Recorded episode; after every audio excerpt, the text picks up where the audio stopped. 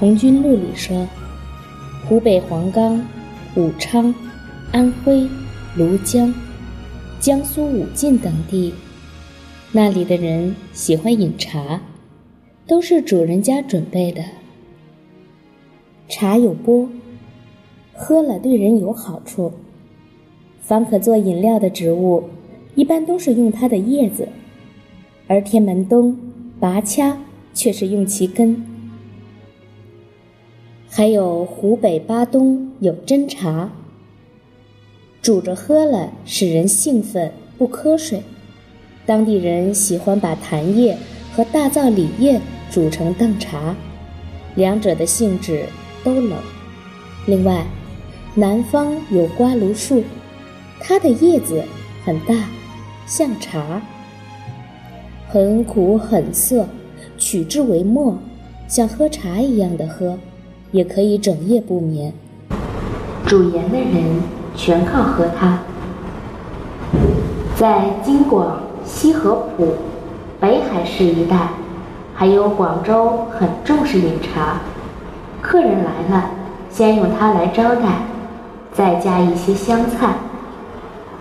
《童军录》这段记载是民间饮茶的一些习惯，非常重要。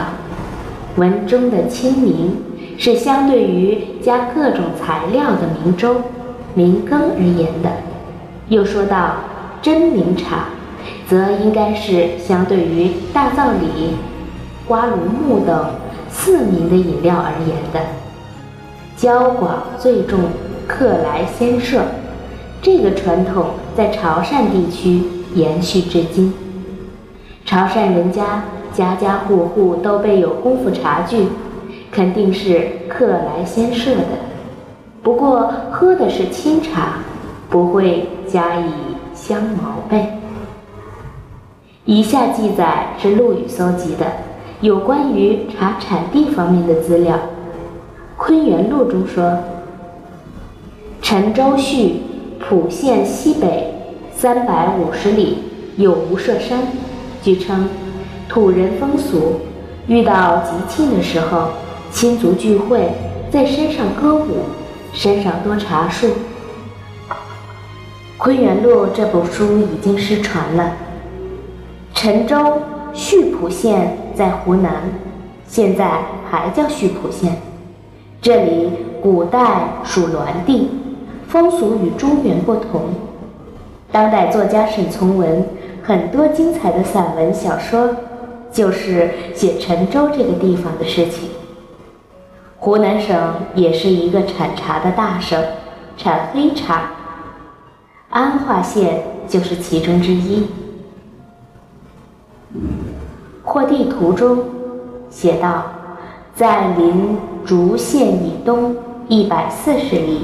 有茶溪，可惜的是，这本书也失传了。临竹县有的版本为临源县，具体什么地方均不清楚。一起失传的还有山千之的《吴兴记》，《吴兴记》中记载。吴兴县西二十里有温山，出产进贡皇上的茶。吴兴就是现在的浙江湖州。乌城县在现在的吴兴县南。前面说孙皓和韦耀的故事。孙皓在当皇帝前被封为乌城侯。这里又说出玉节，玉是皇帝专用的词。则这里很可能有过孙皓的皇家茶园。《夷陵图经》上面写道：黄牛、荆门、女冠、望州等山出产茶叶，可惜也失传了。夷陵在现在的湖北宜昌一带，黄牛、荆门、女冠、望州四山都产茶。